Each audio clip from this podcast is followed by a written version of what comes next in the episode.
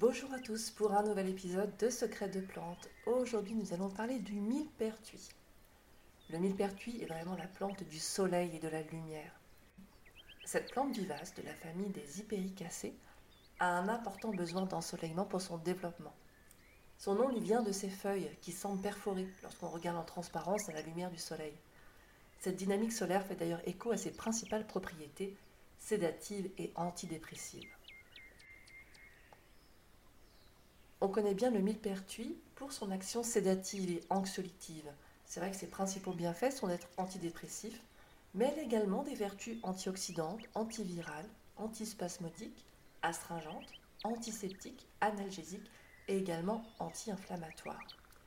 Donc ses principales indications sont bien sûr la dépression, la déprime, le trouble de l'humeur, mais également en cas de bronchite, d'artérite et pour la ménopause aussi, pour aider à soulager les bouffées de chaleur ou encore les palpitations.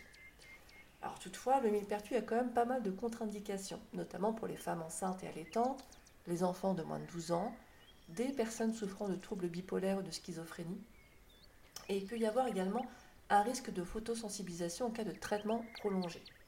Attention également, il y a des risques importants d'interaction avec les médicaments et certains contraceptifs. Donc avant de prendre du millepertuis, faites le point avec votre médecin ou euh, votre naturopathe pour voir s'il n'y a pas d'interaction médicamenteuse particulière. Pour l'élixir floral hein, et la symbolique de millepertuis, cette plante évoque vraiment le soleil et la lumière. Donc il illumine, il protège.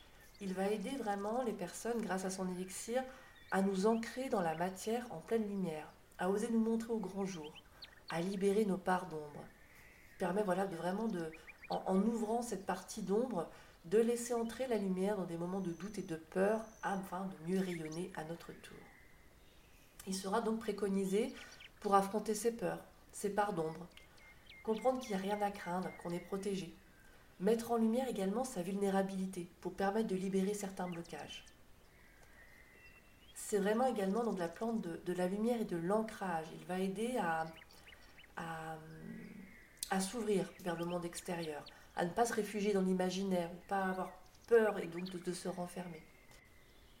Donc il va vraiment permettre de s'exposer avec authenticité, de laisser rayonner sa propre lumière intérieure, oser se mettre en avant, et également se lancer dans des projets concrets et épanouissants.